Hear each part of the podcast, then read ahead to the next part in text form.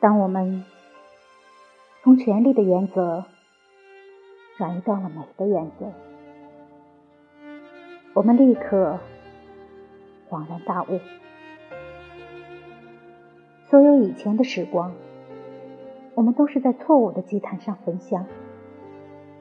权力吃喝他的牺牲者的血，病态的发胖了，到头来。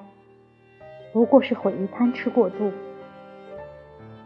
尽管我们竭力增加军队和武器，增加海军舰艇的数量和种类，堆积起我们分到的战利品，但算术永远不能使假的变成真的。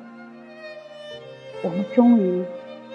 要在我们所增多的东西的重压下，转身自骨的死去。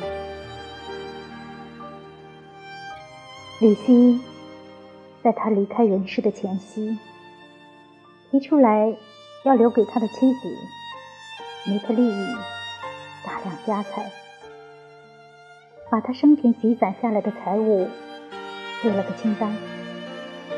这时，妻子。就叫了起来。这些个东西跟我有什么关系？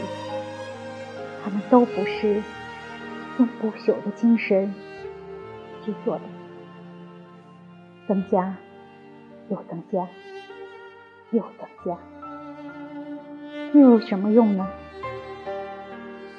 不断提高音量的响度，我们只能得到一声叫喊。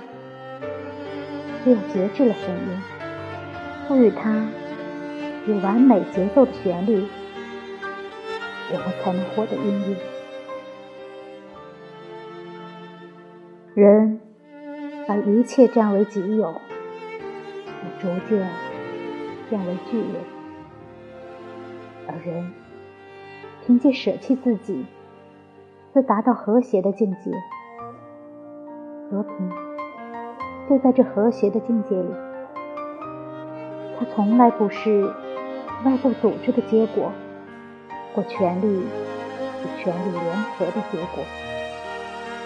和平以真理为依托，和平存在于对贪婪的遏制里，存在于同情的宽容里。